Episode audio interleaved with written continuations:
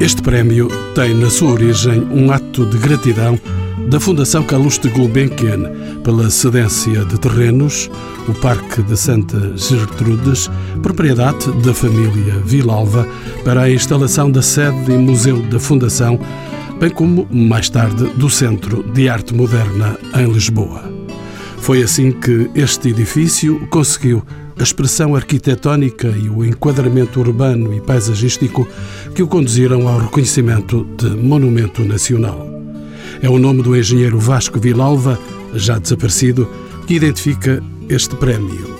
Figura notável de humanista, filantropo e mecenas, o país ficou a dever-lhe o seu raro interesse na área da defesa, salvaguarda e preservação do património. Em 2006, no âmbito do cinquentenário da Fundação, ficou para a história a instituição do Prémio Vasco Vilalva, que distingue em cada ano um projeto de intervenção exemplar no património em bens móveis e imóveis de valor cultural. Até ao momento, o prémio já foi atribuído à Biblioteca da Casa Sabugosa em São Lourenço, em Lisboa, ao Departamento do Património Histórico e Artístico da Diocese de Beja, às ruínas romanas de Amaia, em Marvão, à Igreja do Sacramento, em Lisboa e à recuperação de um edifício pombalino na Baixa da capital. São convidados deste programa o olicipógrafo José Sarmento de Matos, os arquitetos premiados Pedro Mariguesa, licenciado em Arquitetura pela Universidade La Cambre de Bruxelas, José Adrião, também licenciado em Arquitetura, este pela Universidade do Porto e mestre pela Universidade da Catalunha, e Jorge Rodrigues, mestre e doutor em História da Arte Medieval pela Universidade Nova de Lisboa, a quem começo por perguntar quem foi o criador do Prémio Vasco Vilalva. O Prémio Vasco Vilalva foi, na realidade, a transformação de um programa que existia no então Serviço de Belas Artes, que procurava agir, digamos, a título exemplar na área do património. Como se sabe, a área do património é uma área muito carenciada, mas em que qualquer intervenção é sempre extremamente onerosa.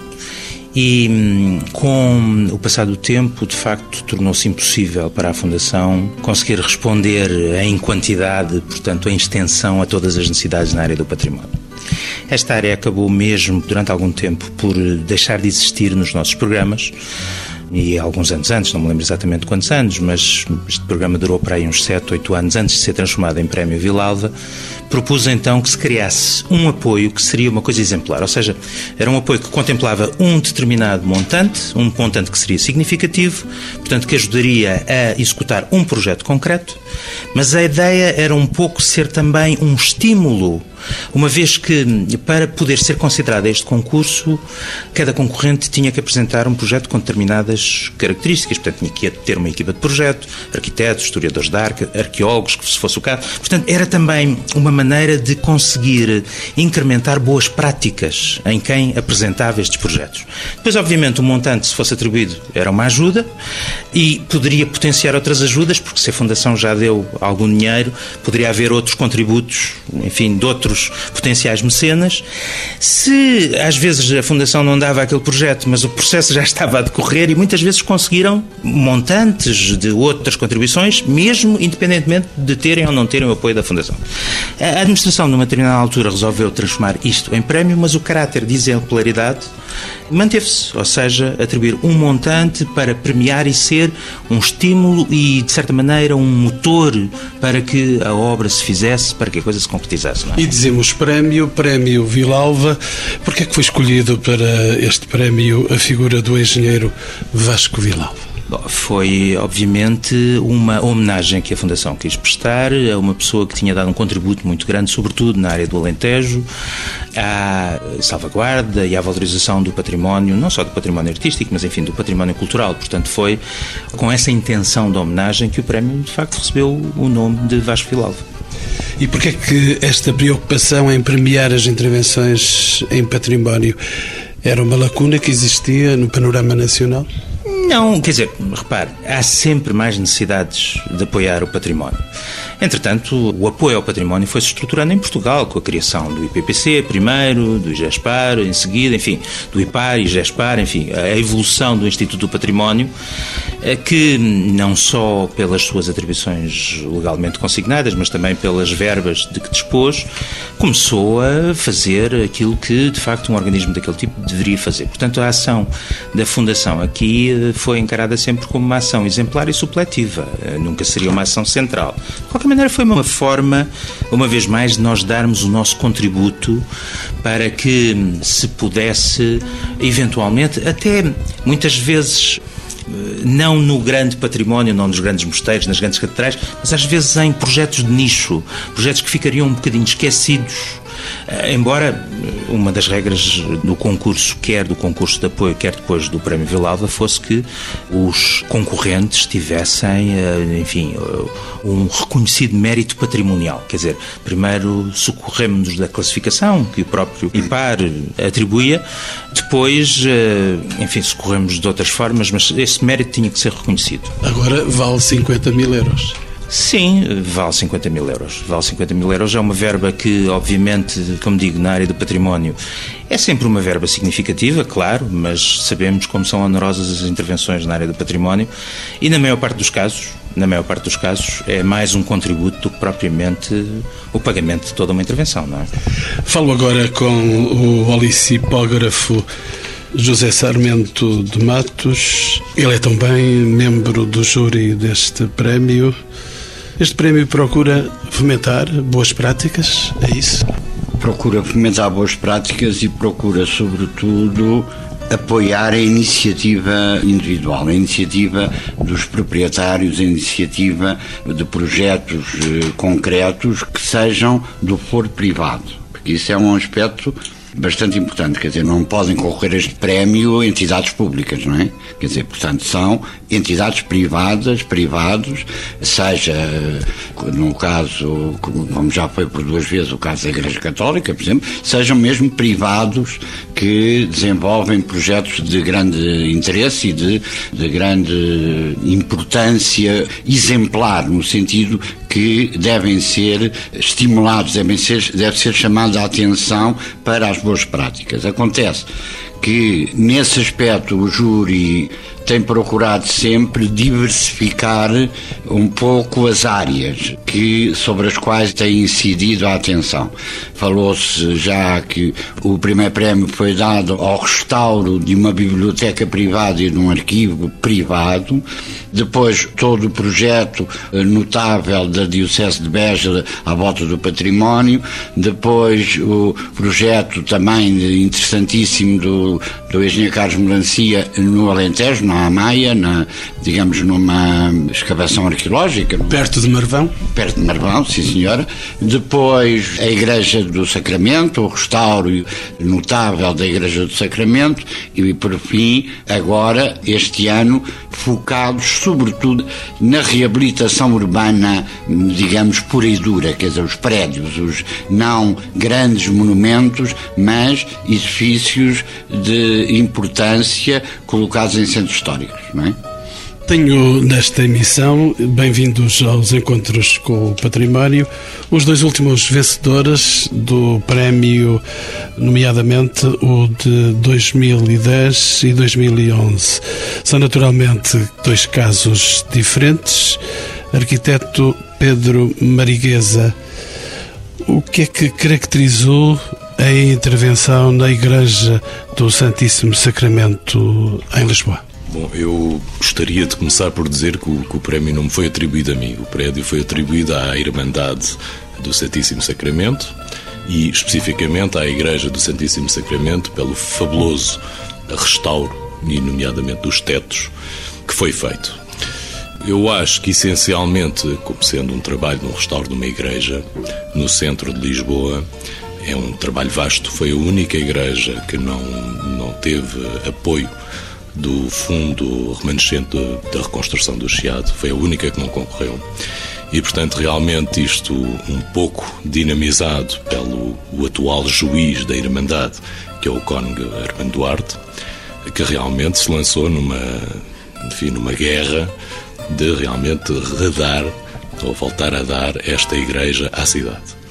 E é um trabalho que essencialmente começou com um levantamento, um levantamento do estado em que se encontrava a igreja, que tinha acabado de ser fechada ao público, porque estava realmente num estado avançado de degradação, com algumas partes de teto que tinham ruído. E, portanto, o primeiro trabalho foi claramente um levantamento no seguimento disso, um levantamento que foi exaustivo e que levou bastante tempo, levou quase um ano, teve eh, custos suportados eh, integralmente pela Irmandade, inicialmente, e que, no seguimento deste levantamento arquitetónico primeiro, foram levantadas as patologias todas do edifício. E, obviamente, quando se pensa em restauro e como é que se vai restaurar este prédio, neste caso este templo fantástico, pensa-se, eh, antes de começar pelo interior, começa-se pelo exterior, é? identificando estas patologias e criando condições para que realmente todo o espólio artístico que estava no seu interior pudesse ser recuperado. Portanto, foi uma obra que começou a ser feita primeiro a nível de estudo e de método e só posteriormente a nível da intervenção das equipas que realmente entraram, fossem empreiteiros, fosse o excelente trabalho liderado pela Carmen Almada, não é? Que representa a Junqueira 220, que realmente depois acabou por finalizar, digamos assim, o interior da igreja. O trabalho não está acabado, longe disso. Eh, estamos a falar de verbas eh, muito consideráveis. Foi um grande apoio, obviamente, aqui o Prémio Vilalva mas que representa uma percentagem mínima, não é? E deve ser entendido mais como um contributo e uma motivação para as boas práticas que aqui se falavam e que realmente o são. E antes de mais, eu penso que há que louvar é toda uma equipa e de louvar, sobretudo, a pessoa do Cónigo Armando, que realmente, sem ele, sem ele, sem a dedicação dele, sem a vontade de fazer bem, pela excelência sempre, não teríamos chegado hoje ao ponto onde estamos no restauro desta igreja fabulosa. Outra experiência é do arquiteto José Adrião, que está aqui connosco também. O que é que caracterizou a intervenção no prédio Pombalino na Baixa de Lisboa? O projeto começou em 2006, foi um projeto de longa duração e começou com os primeiros encontros com o cliente que decidiu eh, fazer um investimento em Portugal, porque o cliente é espanhol, e decidiu investir na Baixa.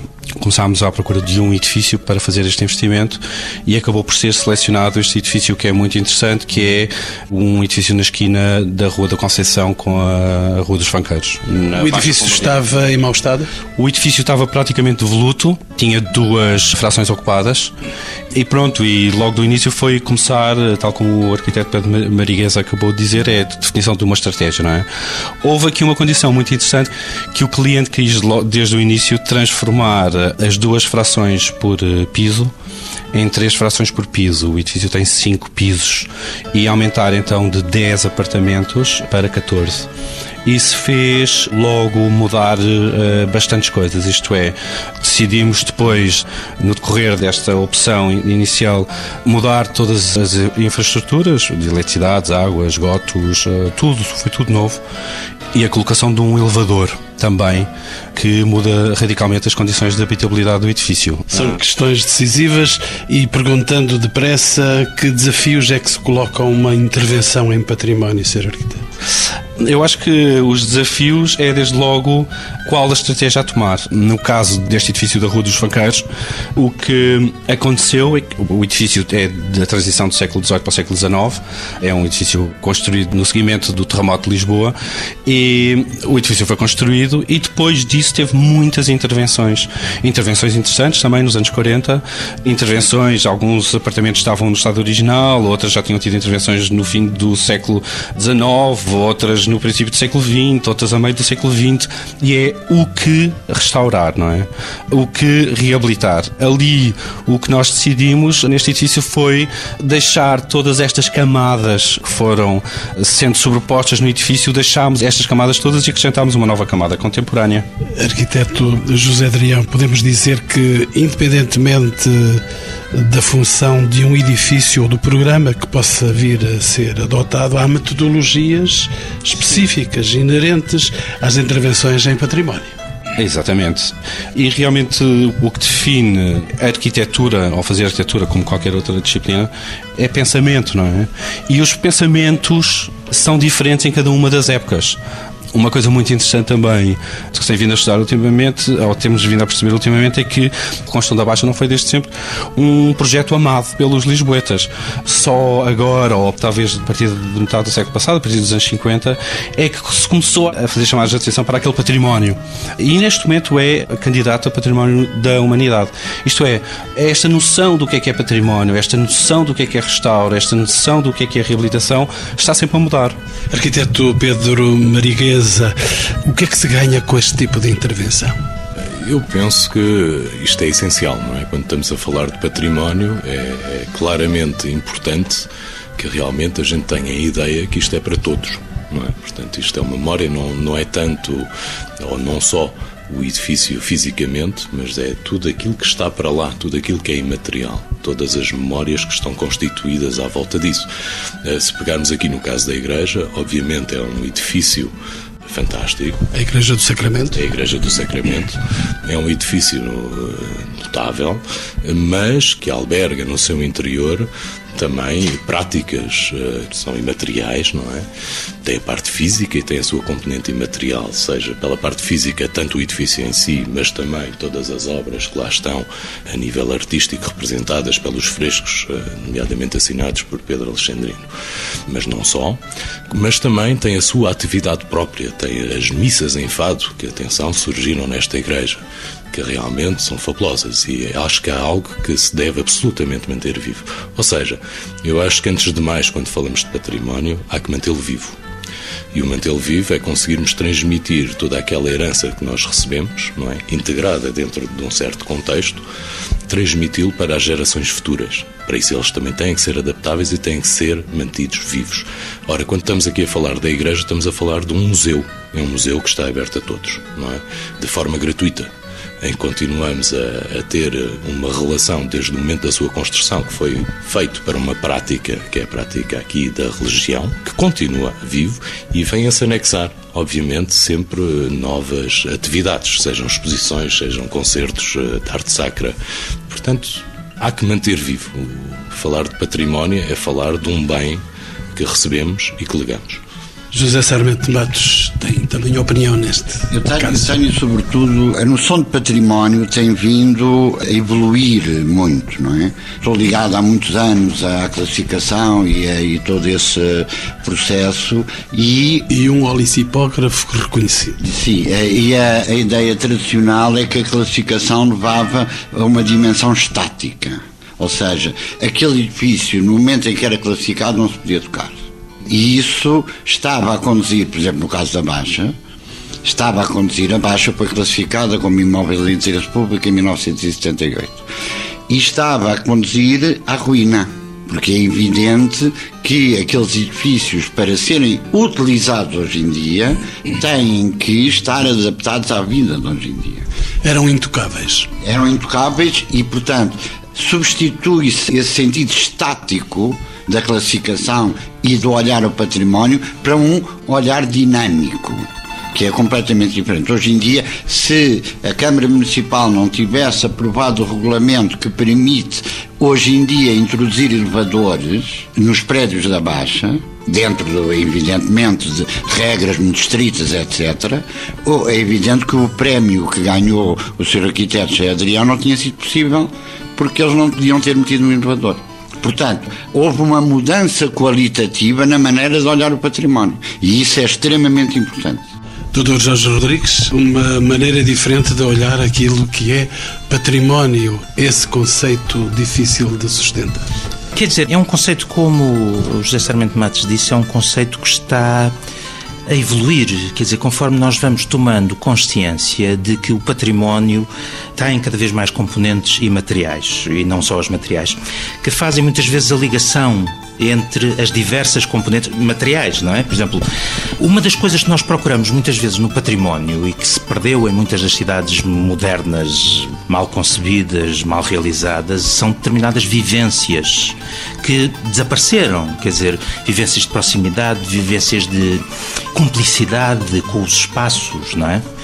Eu concordo perfeitamente com o que ele diz e este caminho que está a ser feito para ter uma atitude para com o património que seja mesmo, entre aspas, religiosa, menos religiosa.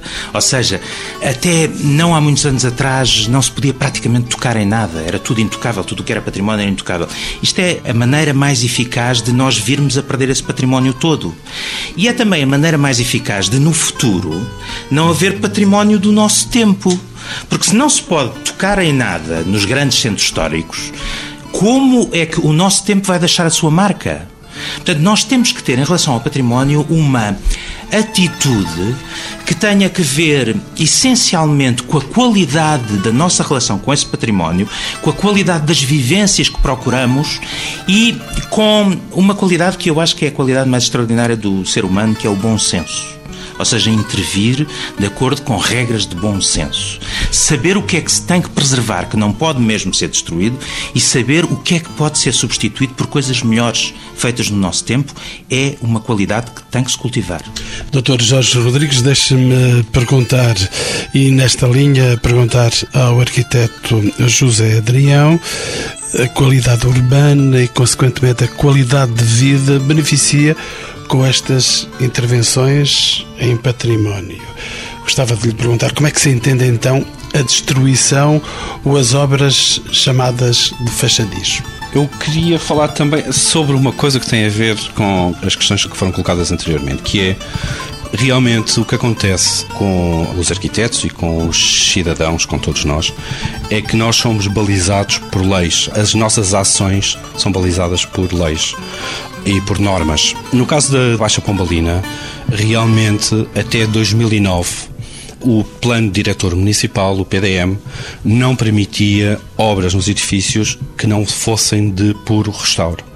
Isso, por um lado, fez com que os edifícios eh, se fossem degradando, por outro, também, por alguma coincidência ou por casualidade, também preservou alguns edifícios de intervenções mais duras, digamos.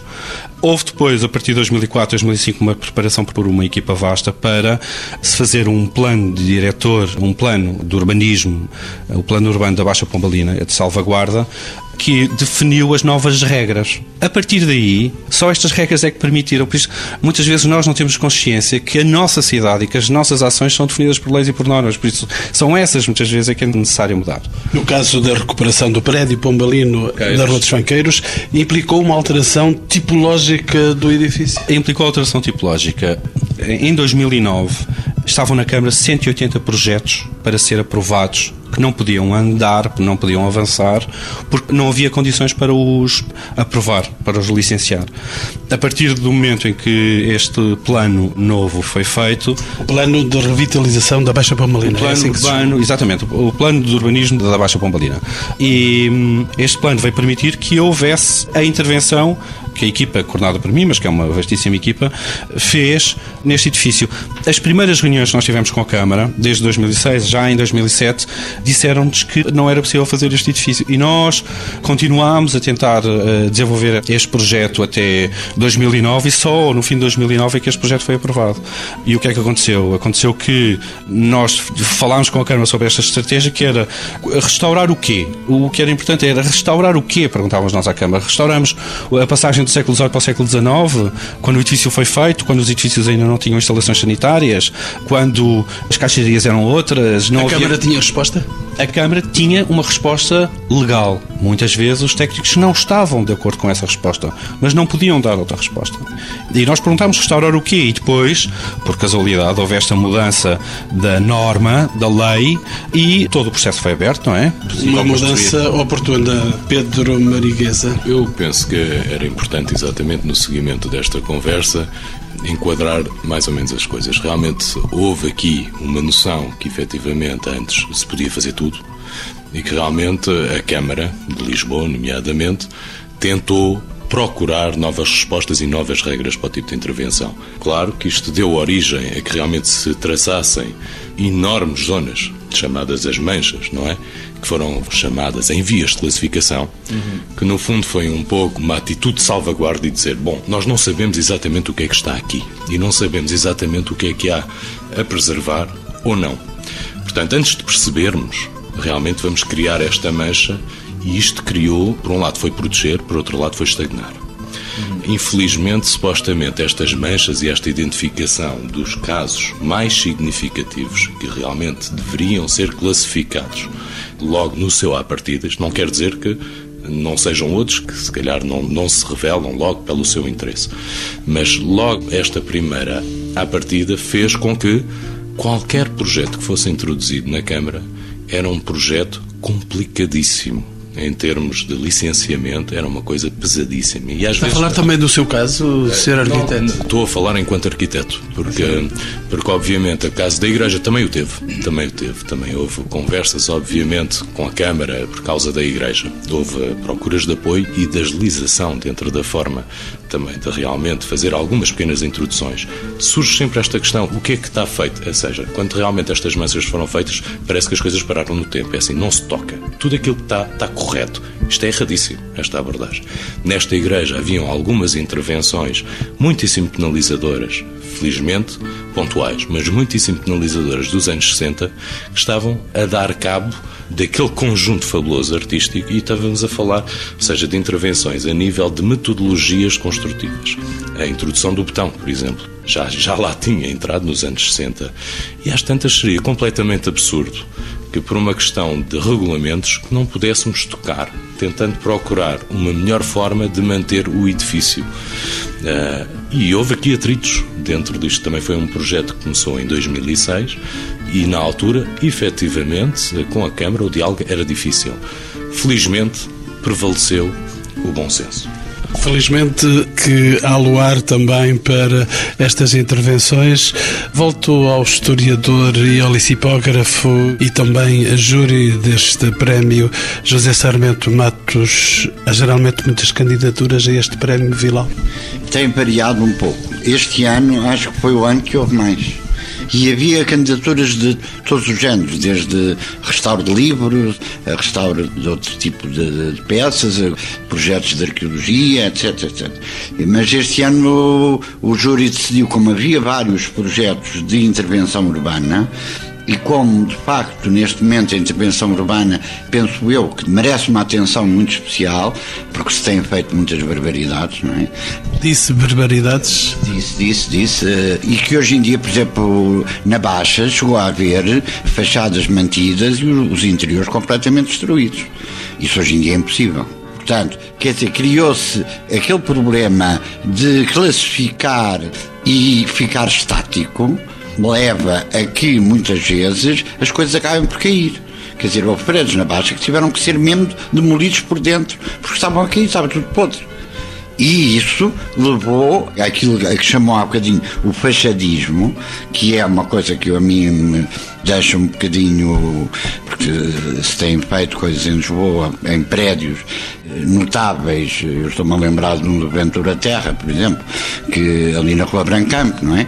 Que foi todo esmilado por dentro e deixaram a fachada, quer dizer, continha uma escada e um elevador extraordinários e tudo isso apareceu.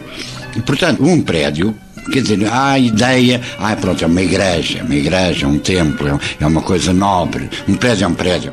Não, um prédio é um interior e um exterior. Quer dizer, é uma unidade, é uma coisa pensada como uma unidade. Está aí uma missão nobre também do arquiteto, que não é só para fazer tempo. Quer dizer, aí do problema do arquiteto, o arquiteto, coitado, muitas vezes tem que fazer aquilo que lhe mandam fazer também, não é? Quer dizer, ou então recusa-se a fazer, mas tem um ateliê e tem que alimentar muita gente também. Quer dizer, as coisas não se pode pôr. Eh, e os próprios serviços públicos que eram tão severos na defesa do património que depois deixavam que ir aquilo tudo e depois então faziam-se intervenções em betão armado por dentro, não é? Quer dizer, que isso que era uma, uma, uma coisa, e na Baixa, na Baixa há alguns prédios assim. Sarmento de Matos, deixe-me ainda voltar ao prémio. Quais são os critérios que o júri tem definidos para a atribuição deste prémio Vilalva?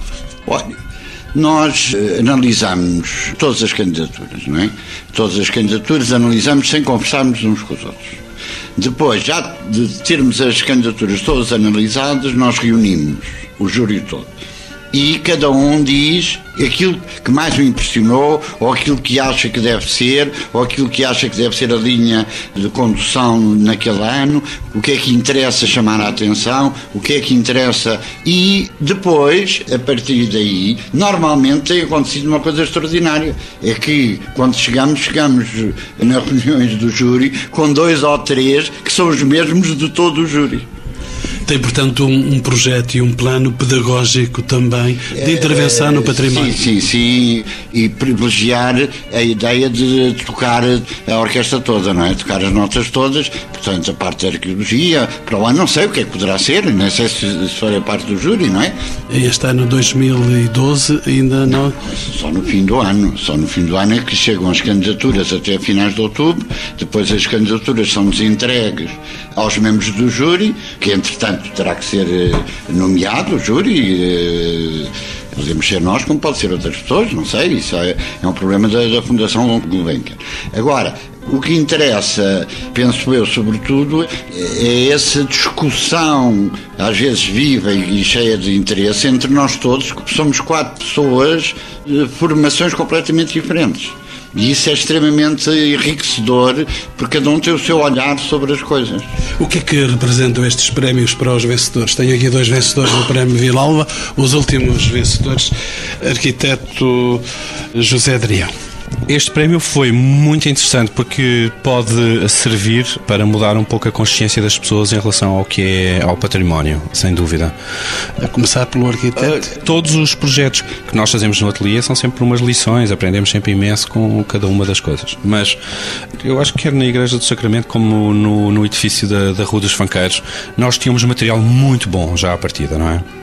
E creio que as pessoas estão a começar a perceber, muitas já perceberam há muito tempo, mas que realmente os materiais com que foram construídos aqueles edifícios da Baixa Pombalina são irrepetíveis. Aquele método construtivo é irrepetível e tem muita qualidade. Nós temos madeiras excelentes que estão ali há 200 anos, são tábuas enormes, temos tetos incríveis, temos tucos muito bons, temos portas de madeira maciça que são impressionantes e nós, todos da equipa, o cliente também, toda a gente era da opinião que aquilo tudo se devia salvaguardar e preservar o máximo possível. Surpreende-me como é que eu ando pelas ruas de Lisboa e vejo tantas portas de madeira maravilhosas e tantas pavimentos e tantas pedras maciças abandonadas sem ninguém lhes dar valor, não é? E realmente os métodos construtivos agora, cotidianos e banais, são muito piores do que os utilizados na Baixa Pombalina há 200 anos. Creio que as pessoas têm que começar a olhar para as casas delas com outros olhos, porque muitas vezes basta limpeza, basta afagar, basta pintar, basta recuperar e ficam com casas maravilhosas sem ter que mudar de casa e sem ter que as deitar abaixo e sem ter que gastar muito dinheiro, que é. Sem ter caloríferos, porque as paredes são grossíssimas, sem ter. Eh, quer dizer, eh, há, há toda um, uma série de qualidades que esta arquitetura tem, inteligência, no fundo, inteligência de vida, que é fundamental entender, e eu isso acho que se nota hoje em dia nas novas gerações de arquitetos um respeito. Antigamente era sentia-se quase um desdém, as pessoas queriam tirar fora, queriam pôr tudo novo um respeito enorme por esse legado, por esse património, que não é, são coisas eh, que aparentemente não têm importância nenhuma, um azulejo, um, uma porta, um enquadramento de uma janela, eh, seja o que for. Arquitetura. Nós temos em Portugal muito boas escolas de arquitetura e somos também, felizmente, cada vez mais, porque podemos chegar a mais sítios. Os arquitetos têm a imensa vontade de trabalhar e as pessoas têm que ter eh, esta disponibilidade para trabalhar com arquitetos. Realmente, o que eu creio é que os arquitetos valorizam o património. A função principal deles é valorizar o património. E nós temos feito isso. Seja o anterior como o futuro. Exatamente. Isso seja o construído, seja as intervenções que se fazem num terreno vazio, seja as construções que se fazem no campo, seja a não construção que muitas vezes nós conseguimos fazer, que é evitar fazer construções novas porque elas não são adequadas. Isto é, nós temos este principal objetivo de valorizar o património das pessoas que nos contratam, da cidade e de todos os cidadãos em geral. Deixa eu voltar atrás um nadinha para perguntar ainda ao arquiteto Pedro Mariguesa como é que recebeu esse prémio.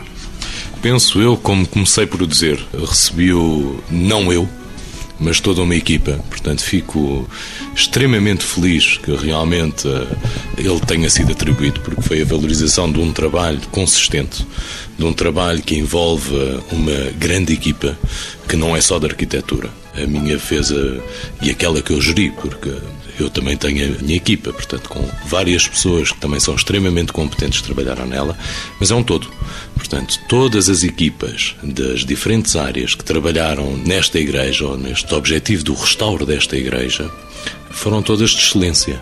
E eu penso que é isso que há que valorizar. E é realmente esse lado que é preciso perceber. Se todos, arquitetos, mas não só, dermos o nosso melhor, eu penso que estamos, de certa forma, a mostrar a todos os outros que não estão dentro desta equipa, mas que passam, é o cidadão comum, é o visitante que vem a Lisboa e que passa e que entra dentro de um espaço, de ver que as coisas estão bem feitas. Não quer dizer propriamente mantidas exatamente de forma uh, estática, mas que haja uma dinâmica, que se sinta que também há a marca contemporânea que está lá, mas está integrada todas as coisas fazem sentido. Nós conseguimos ter uma leitura global. Não há pastiche, não há kits aqui. É? Portanto, se as coisas realmente estiverem adaptadas e em harmonia, porque uma cidade é um ser vivo. E os próprios edifícios que nela lá estão também o são. E por isso esta questão final para os meus convidados. O que é que precisam as cidades? Dr. Jorge Rodrigues, comece por si. O que é que precisam as cidades para que entendam que o seu património urbano é um aliado para a revitalização das próprias cidades? Penso que precisam de cidadãos cultos, preocupados com a sua vivência cotidiana, Penso que precisa de pessoas que estejam empenhadas de facto na sua participação cívica, na proteção daquilo que é seu, das suas vivências, da sua, enfim, da sua cidade. As cidades são, de facto, como dizia o José Sarmento Matos, são o grande campo de batalha da preservação do património hoje em dia, porque o património urbano é bastante mais complexo, porque não se trata apenas de preservar individualmente, trata-se de preservar conjuntos, não é? Conjuntos que fazem sentido, por exemplo, a questão da Baixa Lisboeta. A Baixa Lisboeta faz sentido como um conjunto. Se deixar destruir um quarteirão na Baixa Lisboeta, perde-se definitivamente o conjunto, não é? E, de facto, é complicado uh, lidarmos com uma situação uh, que tem a ver, de facto, com, essencialmente, com uma questão cultural. É essencialmente uma questão cultural. José Sarmento de Matos, as cidades estão a perder a face? Eu acho que já perderam e estão a reganhar a face essa visão muito estática do património levou aos cogumelos, levou às cidades cogumelos, levou ao afastar dos centros históricos, dos centros. Hoje em dia estou a acompanhar alguns projetos em Lisboa, por exemplo, o Creme da Moraria, e é muito gratificante eh, notar que há uma quantidade de gente nova a ir viver para a moraria para prédios restaurados. E isso é muito interessante e é um bom sinal, por exemplo, no último censo, a freguesia de São Nicolau aumentou o número de população. E aquilo que se estava a desertificação total dos centros históricos, eu acho que está neste momento num começo de transformação, num começo de viragem. Esta viragem está também nas mãos dos jovens arquitetos. José Adrião é um arquiteto das novas gerações? Não, eu não sou das novas gerações de todo. Já tenho 47 anos. Eu não é... tinha perguntado pela idade.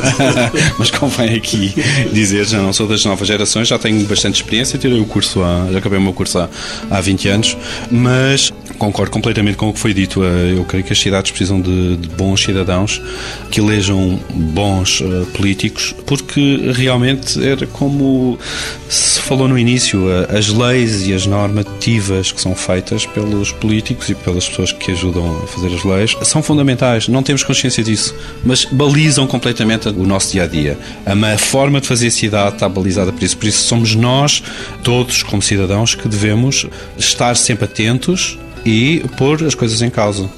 Pedro Mariguesa, vamos ter então cidades mais belas, cidades com mais qualidade de vida, a começar pelos edifícios, por aquilo que toca nos nossos olhos. Com mais qualidade de vida, certamente, a questão estética, não sei. As coisas não têm que ser propriamente belas elas devem funcionar, não é? Eu acho que há que aceitar aquilo que existe quando estamos a falar numa cidade como Lisboa. Ela está lá, ela está lá, eh, não está potenciada. E eu acho que há que potenciá-la.